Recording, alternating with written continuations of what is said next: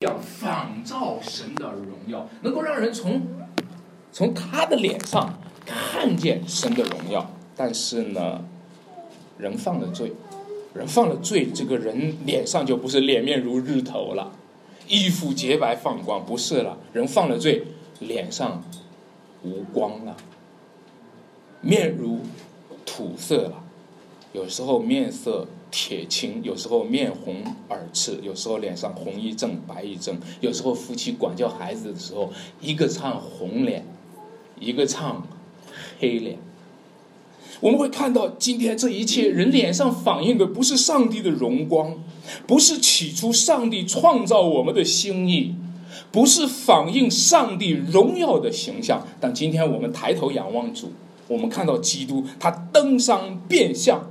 他彰显神荣耀的光，其实这三年来，门徒跟着他，一直都能看到他脸上的阳光，能够看到他神荣耀的光显在耶稣基督的面上。其实有一天啊，你知道，有一天他的脸上不是那么多的荣光，有一天他被钉在十字架上，有一天兵丁抓住了他，有一天。并且戏弄他，然后剥掉他的衣服，然后吐唾沫在他的脸上。但是，他仍然是充满主的荣光。今天在山上所改变的形象，就是一个具体的彰显。其实你说他是改变的形象吗？不，这不是他改变的形象，这是他本来的形象。他本有神的形象，不以自己与神同等为。抢夺的反倒虚举，取了什么奴仆的形象？我用一个词哈，这个词不是那么太恰当，但是有时候要用反向来对比正向。有个词叫做原型。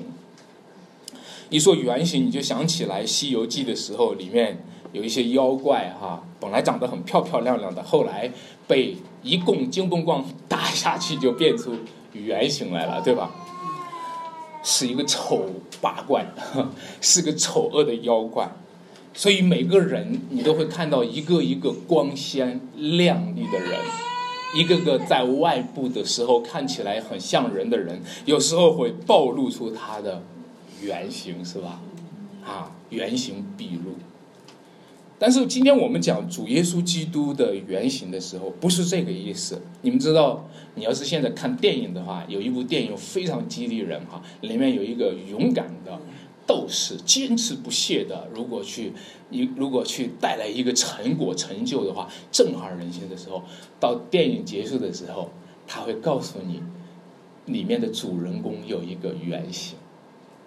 他有时候会在片尾的时候让那个原型出现，让让那个记者采访那个原型的那一个部，那个片段给你播放出来。主耶稣就是那一个电影当中最后的原型，那个原型我们常用的词叫做本体，有时候就叫做真体，有时候叫做真相。所以呢，希伯来书第一章第四节说，他是神荣耀所发的。光辉是神本体的真相，它是真相，它是原型，它是本体，所以今天他在他在山上显现，他彰显了他本来的荣耀。有时候想一想，我们这些罪人有一天都会不小心的时候原形毕露，那个丑恶的原型太多了。有时候作为一个一个。我们这一生当中，有时候很可怜哈。你看到一个很敬重的人，或者是你的老师，或者是你的上司，或者是你的男朋友，有一天你看到他原形毕露的时候，那个丑恶让你心中有一个梦魇，是吧？但是我们这一生当中，有没有一个机会能够见到一个人的原型？终于有一天，他的原型毕露，但是他是充满了美善。有没有我们能够有一天遇到这样的人？我们终于有一天看到他的原型了，但是充满荣光。你遇到这样的人，你有福了。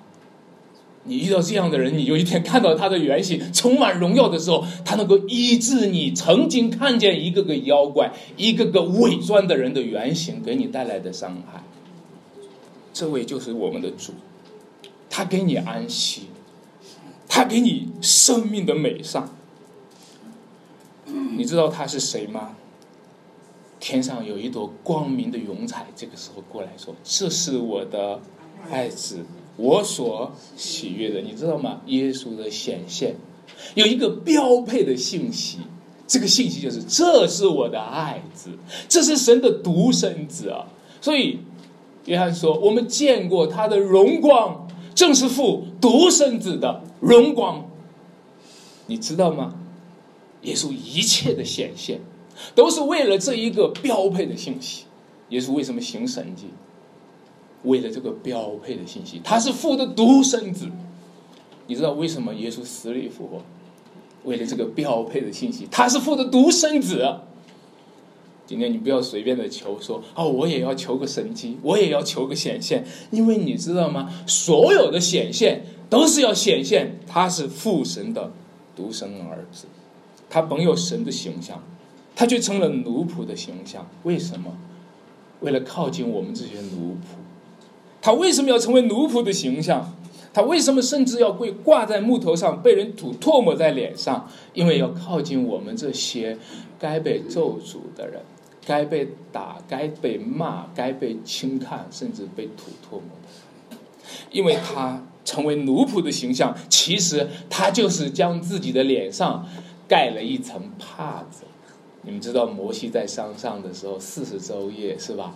然后面降神的荣光，当他从山上下来的时候，他脸上也有荣光。以色列人看见他的荣光就害怕，摩西就给他脸上盖了一层帕子，为了让他们不要害怕。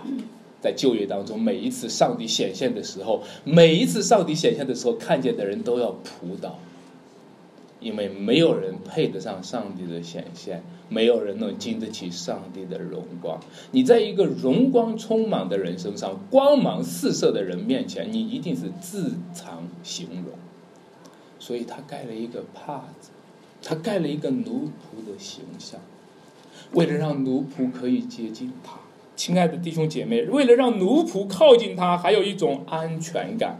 因为耶稣基督像奴仆一样的背着十字架走在这个街头上出现，耶稣像奴仆一样的受逼迫、受晃荡、受打压、受迫害、坐牢，就是他用奴仆的形象靠近一群奴仆。但是你知道吗？问题是什么？很多的人因为他脸上的这层帕子，就在自己的心上蒙了一层帕子，蒙蔽了他的眼睛，不认识耶稣基督。那些犹太人。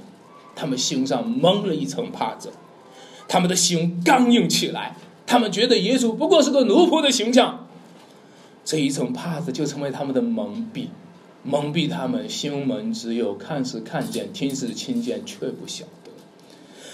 亲爱的弟兄姐妹们，你知道吗？耶稣是世界的光。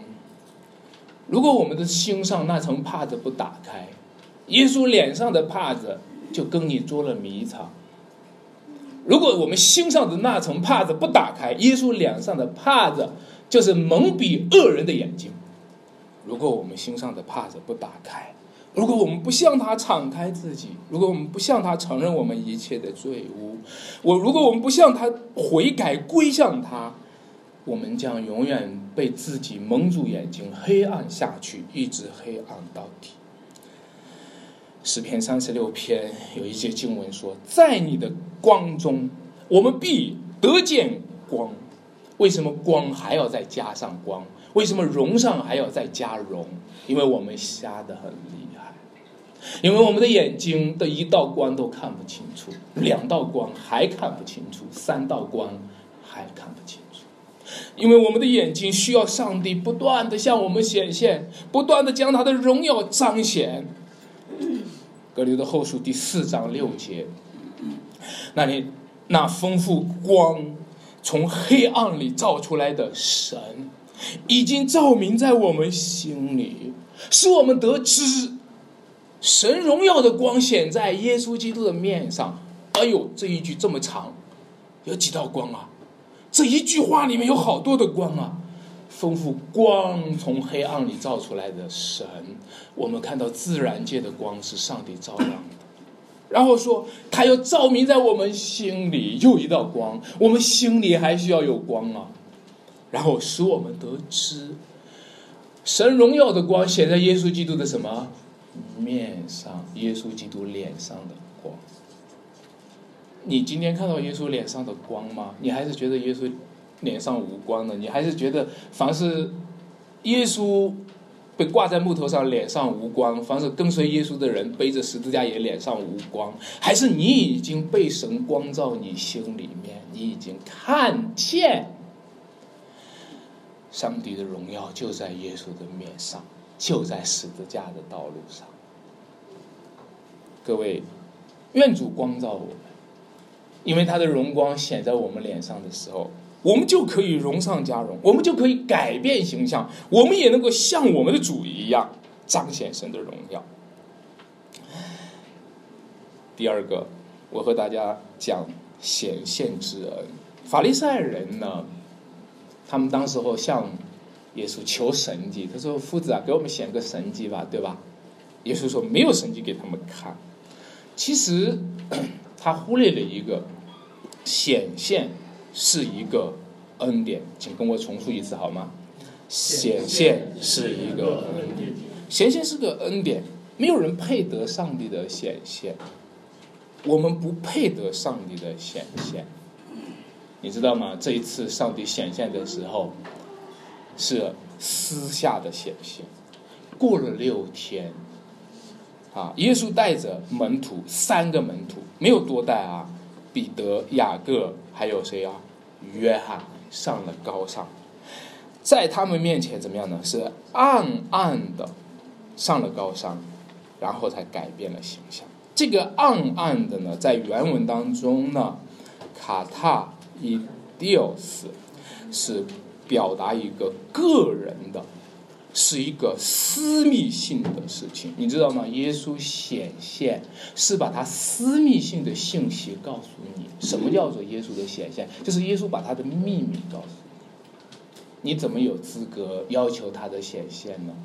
主啊，给我显个神迹给我看吧，你知道吗？耶稣向你显现，乃是要把他的秘密告诉你，要把他隐藏的事告诉你。凭什么我们可以得到他的秘密呢？如果不是恩典的话，我们怎么能得到他的秘密呢？如果不是一个特殊的关系的话，我们怎么能够得到他的秘密呢？我想问一下，你的秘密有没有对主说？我想问一下，今天你还藏着多少的秘密，在主面前是没有敞开的？你怎么能够有他的秘密？所以我常常在想，今天在我们中间，在基督徒中间，有没有人，有没有多少的人愿意去向主敞开？然后由于他自己，他。领受到了主的秘密，他也向主敞开了自己的秘密，这个叫做奥秘的联合，与基督联合是一个奥秘的联合，像枝子在葡萄树上一样，是个秘密，是个奥秘。各位，你知道吗？主向我们显现，就是将隐藏的事变成公开的事。主向我们显现，就是把亘古的隐隐藏不言的奥秘，变成什么呢？言说的、公开的、发布的、宣告的信息。你知道吗？你作为这个秘密的承载者，你作为这个奥秘的领受者，在你身上是有一个巨大的荣光。教会今天领受了他的秘密，就是真理的注释；教会今天领受了他的秘密，就是真理的根基；教会今天领受了他的秘密，就责无旁贷的要向他秘密拣选的人、他秘密的爱的人发布这个公开的信息。亲爱的弟兄姐妹们，我想这三个门徒也是跟随主的人。他们是持续跟随主的人，在旧约当中哈，我特别喜欢一段经文，就是以利沙跟随以利亚。你们记得那段经文吗？以利沙跟随以利亚的时候，不懈的跟随，啊，要去了吉甲的时候还要跟，啊，去了耶利哥的时候还要跟，过约旦河的时候还要跟，是不是？每一步都要跟的时候，他说你回去吧，啊，我我我指着永生的耶和华起誓，我一定要跟随你，哈。最后，那你跟我要什么呀？我要感动你的灵，加倍的感动我。哎呀，他说这个有点难了，啊，这个有点难。不过有一个，在我被接去的时候，你如果能够看见的话，你就能够得到。各位，你知道吗？这是个秘密。当我被接的时候，伊利亚被接之后，伊利亚去了哪儿呢？这是个秘密。那个亲眼看见过他坐火车火马的人，是看到一个秘密。今天，耶稣在山上有一个秘密，谁看到了他，谁将要得到圣灵。耶稣升天的时候，那些一起看到他升天的人，他们后来得到了圣灵。你记得吗？五旬节的圣灵是所有看见他升天的人。得到的，只是我就觉得在咱们教会当中看到这个秘密的人好像不多，啊，我常常是觉得今天为什么我们会很软弱？为什么我们没有圣灵的工作？因为耶稣显现的时候，恰巧咱们在打瞌睡；因为耶稣显现的时候，恰巧咱们在迟到，恰巧咱们在早退。耶稣今天他显现的时候，恰巧咱们在缺席，咱们心目当中，并没有把耶稣紧紧跟随他，持续的不懈的等待主升天的那一刻，你知道吗？耶稣在山上显现的荣耀，就是他升天之后的荣耀。直到现在，我们知道他升天时候有多荣耀吗？不知道，不知道。以利亚升天之后。伊丽莎看到了，然后以利亚的灵感动了伊丽莎。他回来的时候，门徒说：“老师去哪儿了？”他说：“已经已经升天了。”他没有去。哎呀，也许是头在哪儿去了，头在某上某谷了。也就是说，我们今天不知道关于以利亚的秘密，我们也不知道关于耶稣升天的秘密。各位，当然了。耶稣升天，我们是没机会看了啊！耶稣再来，我们是有的机会看，对吧？你说，哎呀，又讲恩典，只有少数人能看见，对多数人就没意义了。你说，只有少数人能看见，那不就是少数人自说自话吗？啊，你们看到了秘密了，你们今天领受了能力了，你们今天说是你们经历了什么了？那对我们来说，我们没有看见。我告诉你。你肯定会看见，你必然有看见。等到耶稣再来的时候，看呐，他驾云降临，众目都要看见他，每一个人都会满足，都想见一见神，是不是？都想见一见主，是不是？你放心，每个人将来都要满足你见一见主的欲望，都能得到满足。那又怎么样呢？看见他的人都要因他哀哭。你看见了又怎么样呢？二零一三年的二月十五日中午十二点的时候，在俄罗斯的车里亚宾斯克州发生了一个天体坠落的事件。有一颗陨石在坠落的时候穿越了大气层啊，那个时候和大气层摩擦燃烧，发生了爆炸。你知道吗？在空中哈。你远远的看到一道白光，啊，由远到近往地上在落，忽然快到地面的时候发生爆炸，当地所有居民的窗户都被震碎，很多人都被震倒在地，然后呢，有一千二百多人受伤。你看看那个镜头，你不觉得似曾相识吗？众目都要看见他，地上的望族要。因他哀哭，今天看见主的人有福了。我们今天不能够回到使徒时代那样去面对面的用现场去看，但是我们一样可以在信心里面让神的荣光照亮我们的心，使我们知道耶稣基督神荣耀的光显在他的面上。中国有一个故事叫做叶公。好龙，他每一天都喜欢龙，哈，墙上都画满了龙，衣服上也雕雕满了这个这个穿着也是龙，有一天，怎么样了？龙来了，爬到窗户上来看他了，他就吓跑了。今天有多少的基督徒？今天有多少的人？你想好了没有？你配得上上帝的显现吗？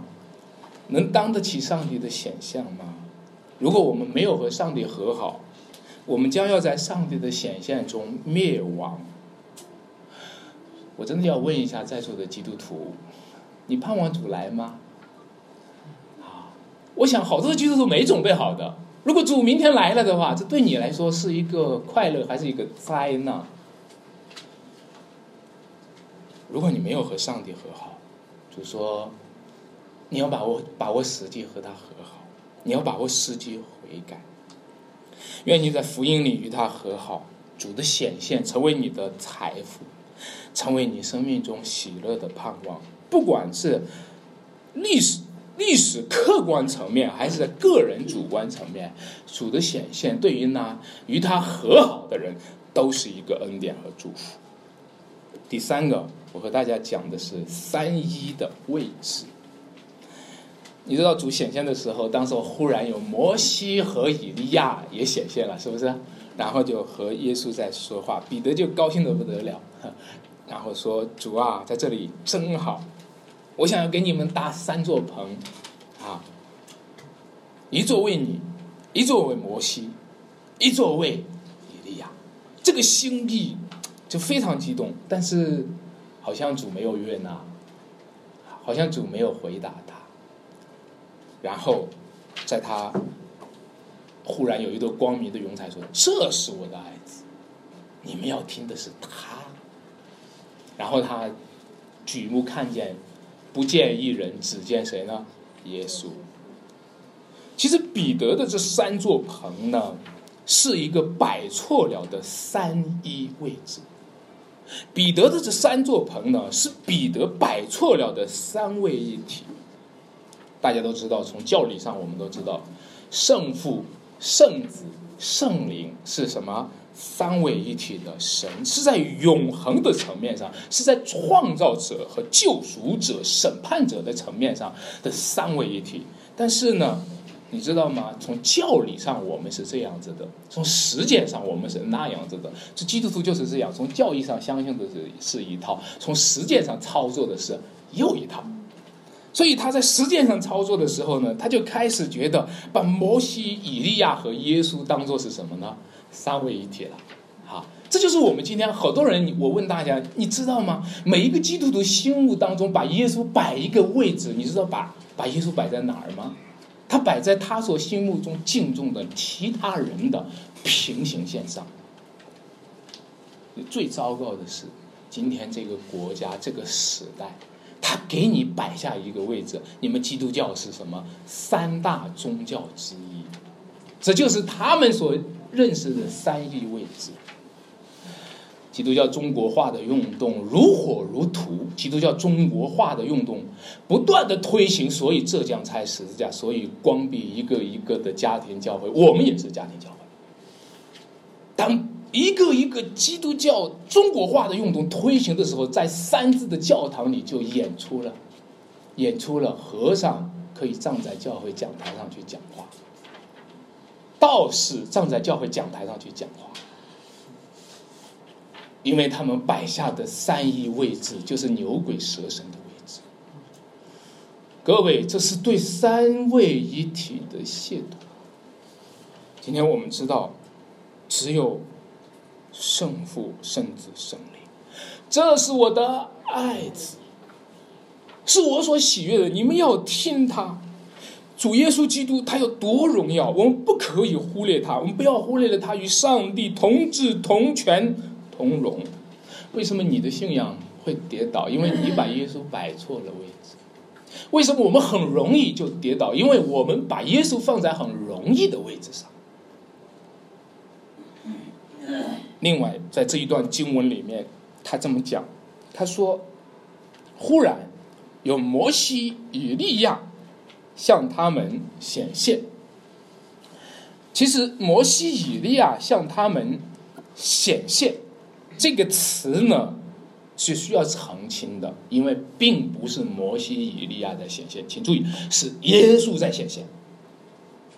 你看这里不是写着摩西和以利亚在显现吗？他在原文里面，这个词叫“赫尔拉我”，是被看见，就是摩西和以利亚他们被看见了。你以为是摩西、以利亚是显现的主体吗？你以为耶稣是被显现的？承受这个显现，承受这个显现之恩的客体吗？不对，今天是耶稣在显现他，是耶稣显现他的荣光。摩西和以利亚的显现是属于他的显现。各位，要不然的话，你就把耶稣看低了，你就把摩西和以利亚抬高了。中国人就是这样，中国人常常把把一些次要的人物抬高。历代的宗教的沦落都是把上帝旁边的东西抬，把上帝、把主耶稣基督、把三位一体旁边的人事物抬高，以至于产生了其他的宗教。天主教里面会把十二个使徒抬高，会把玛利亚抬高。你看到一个一个被。把次要抬高成首要的时候，这就是各个宗教偏离的路径。其实耶稣显现的时候，摩西和以利亚同时显现。耶稣要告诉门徒，耶稣要告诉我们说，摩西和以利亚都是属于他的部分。在旧约当中，你知道吗？摩西跑到西奈山上，耶和华向他显现。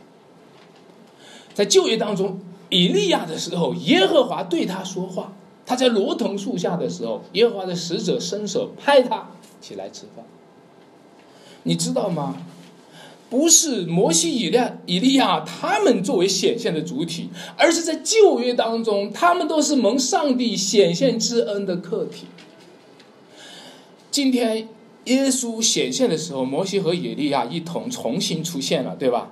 这是上帝要将旧约那一个耶稣基督向他们显现的过程给我们重现出来，让我们知道当初向摩西说话的那一位在这里，当初向以利亚说话的那一位在这里，当初感动先知的那一位在这里。耶稣基督是旧约的主，耶稣基督是新约的主。所以呢，讲到这里的时候。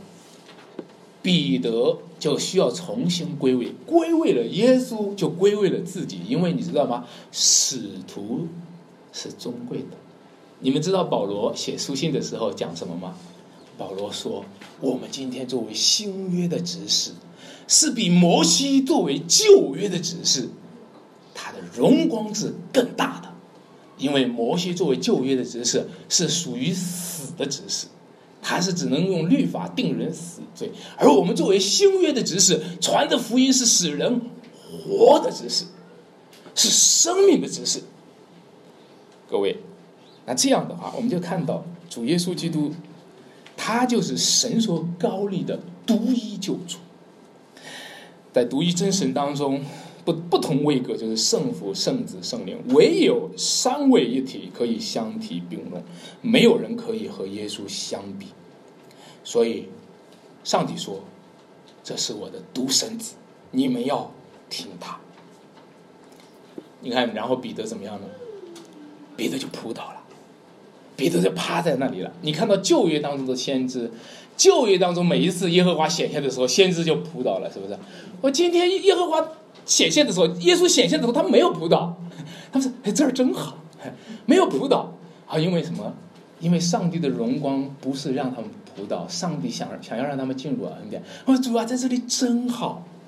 但是当他们说了真好的时候，当耶稣把他真实的信息显现的时候，当那朵光明的云彩过来说：‘这是我的爱子’，这下扑倒了。这不是一下身不由己扑倒，他匍匐在地。”趴在那里不敢说话了，他们发现自己低估了耶稣。亲爱的弟兄姐妹，有一天你会发现你低估了耶稣。我希望这一天你能够尽早的发现，你会发现你低估了耶稣，你会发现了低估了基督教当中所传讲的福音当中的那一位耶稣基督。所以，让我们今天也伏在他的脚前，然后我们也把他当受的敬重归给他。阿门。那第四个，我们讲复兴的前章，主耶稣登上变相了，一方面重演他过去的荣耀，一方面预演他未来的荣耀。他过去曾经和摩西在一起，和以利亚在一起，哎，可不要说是耶稣沾了他们的光哈，是他们在沾耶稣的光哈。他是个，这是他过去的荣耀，他还要预演他未来的荣耀。新天新地来的时候，就是这幅场面。你知道吗？那座光秃秃的山顶上，就像我们山西的山一样，光秃秃的不长草的山上。那一天披戴了荣光，那一天披戴了耶稣基督的荣光，那就是新天新地的一个场景。当耶稣下山的时候。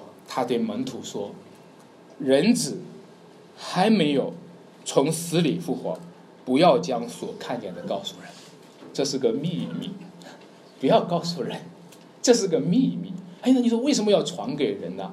对，这个秘密在他复活之前不告诉人，到他复活的时候，是一个奥秘被揭开了，死而复活。”就是上帝勇士当中奥秘的揭开，所以当耶稣复活之后，你知道吗？万物复兴将要来到，万物复兴将要来到。好多年前，我在一个地方呢带教会啊，带聚会，因为在农村的教会里面，他隔一段时间会有一个奉新聚会，所以呢，在教会里面，他们就用那个呃写了几个大字哈，在那个。那个门口写着“某某从啊复兴大聚会”啊，里面坐着十来个人啊，我觉得这复兴大聚会就十来个人啊。然后呢，我就在想，多少年来在农村的教会、传统的教会里面，一直在追求复兴聚会、追求奉兴聚会，但是有没有注意到复兴？是和耶稣的复活连在一起的。如果我们只是追求教会的复兴，却没有和耶稣的复活连起来，但是你知道吗？耶稣的复活又是和耶稣的十字架连在一起的。如果我们抽掉十字架，不讲耶稣的受苦和他的复活，我们却追求复兴，我们又追求的是谁的复兴呢？我们追求的是哪里的复兴呢？在这一段经文里面讲到有文士哈，文士呢，他们就盼望着以利亚来，这些文士盼望以利亚来，以利亚来就要复兴旺世。主耶稣说：“是的，以利亚固然要来复兴旺世，但是以利亚已经来了，他们却怎么任意待他？”他们把以利亚给杀了。后来大家看到了，门徒就知道了，耶稣所讲的是谁呢？是施洗约翰啊，还有他自己。他们却把以利亚杀了，他们把以利亚任意待他，人子也要这样受苦。这就是一个讽刺的画面，就是说我们追求复兴，复兴来了，我们就会把复兴给赶走；我们追求等候以利亚来，以以利亚来了，就会把以利亚怎么样？杀掉。我们等候弥赛亚来，弥赛亚来了，我们就把它钉在十字架上。各位，你所追求的，你所等候的，你真的是在等候他吗？如果你今天不抓住主耶稣，你知道吗？耶稣基督他用帕子蒙在脸上，你不认识他。他是神的形象，他却成为奴仆的形象，你不认识他。结果呢？那些杀害以利亚的人，那些杀害耶稣基督的文士们，他们就错失了耶稣所带来的复兴。有没有文士是良心发现的？有没有文士和法利赛人当时候是良心发现？我们不要去做这样的事情，我们应该顺服这个真正的，就是按照上帝的呼召去认识耶稣呢？也有，比如说尼格迪姆，比如说亚利马泰的约瑟，也有，对吧？但是你知道吗？如果你和耶稣认同，你就需要和耶稣的十字架认同。你如果和耶稣认同，你将会从一个从一个安全的位置落到一个被杀、被害的危险中。亲爱的弟兄姐妹，这就是很多今天的一个个光鲜体面的人难以信耶稣的原因。我今天在这里要挑战你们，也许你是有权、有位、有身份。所以你很难以信主，因为你今天你作为一个文士，你就算是你心里面知道你要信主，你知道耶稣是真理，你却面临一个挑战：你会和耶稣的十字架认同吗？你会为耶稣的缘故而受逼迫吗？你会为耶稣的缘故对你自己个人家庭带来亏损和影响？各位，这就是主耶稣说的。你今天要有复兴，你必须连于他的复活，要连于他的复活，你就是靠着复活面对十字架。求主帮助我们，使我们今天看见复活，看见荣光，看见耶稣在山上的显现。就算是耶稣的十字架也是荣耀的，就算耶稣是受苦的也是荣耀的，就算耶稣身上披着奴仆的形象也是荣耀的。亲爱的弟兄姐妹们，那复活的荣光带来的升天的荣光，那升天的荣光将带来他再来的荣光。主已经复活了，成为一切睡了之人粗俗的果子。为此，我们从这盼望，我们仰望他，因为他在再来的时候，他要按着他那。叫忘有归服自己的能力，使我们卑贱的身体改变形状，你知道吗？他再来的时候，我们都要像他；他再来的时候，我们的脸面也像日头，我们的衣服也会洁白放光。他再来的时候，软弱的要变为强壮的，朽坏的要变为不朽的，羞辱的要变为荣耀的。那一天，日头有日头的荣光。月亮有月亮的荣光，这星和那星都有荣光，每一个基督徒的脸上都有荣光。亲爱的弟兄姐妹，那个时候这个世界就是千姿百态。那个时候，在基督徒所住的星天星地里里面，将要诸天诉说他的荣耀，穹苍传扬他的手段。昨天晚上。我们一起去了学府公园里面，看到大家又敲锣又打鼓的，只是他们不知道他们诉说的是什么荣耀。啊，我和我女儿去看那个他们那个水的时候，我俩就研究出来，这个像哈利路亚的大合唱啊。然后他说：“爸爸，我觉得太美了，美的我都想祷告呢。”然后我们就抱着做了一个祷告。新天新地的场景就是这样，太美了。美的我们想祷告。今天我们去出去看每一个风景，美的我们想祷告。我们已经看见了未来的荣光，那未来的荣光已经仿照在现在，仿照在基督徒的身上，仿照在教会的身上。亲爱的弟兄姐妹们，有时候我会觉得山西是一个赤裸裸的现实。我觉得山西人是个赤裸裸的现实。我觉得山西人心都是像晋商一样的。斤斤计较，是个赤裸裸的现实，没有荣光的皮带。但是我觉得这就是十字架，这就是你和我要背的十字架。在十字架上的时候，耶稣被剥掉了外衣，耶稣被剥掉了礼仪。在十字架上的时候，今天这些弟兄姐妹们，也许你们呢，家庭生活有压力。也许你们呢，家庭关系已经足够有压力；也许你们今天参与教会的服饰也有压力；也许你们还听到了教会受逼迫，就更有压力。这就是一个赤裸裸的山西的现实，光秃秃的山西的现实。亲爱的弟兄姐妹们，但是耶稣从死里复活，他在山上显现了这个荣光，这个荣光是个应许，这个荣光就是告诉我们他已经升天了。这个升天是个超现实，是一切现实之上的超现实。这个超现实有一天要从天降临，这个超现实有一天要落实在我们中间，成为真正的现实。如果你带着这个盼望，那让我们顶着大太阳，汗流浃背。汗流满面也要忍耐等候。如果你有这个盼望，让我们看见爱子是那不能看见之神的像。弟兄姐妹们，我们我知道我们会有软弱，但是主再来的那一日，他要给我们末世显现的救恩。那个时候，我们的家乡也会披上荣光，成为美丽的衣裳。我我们一起来祷告，亲爱的天父，我们感谢赞美你。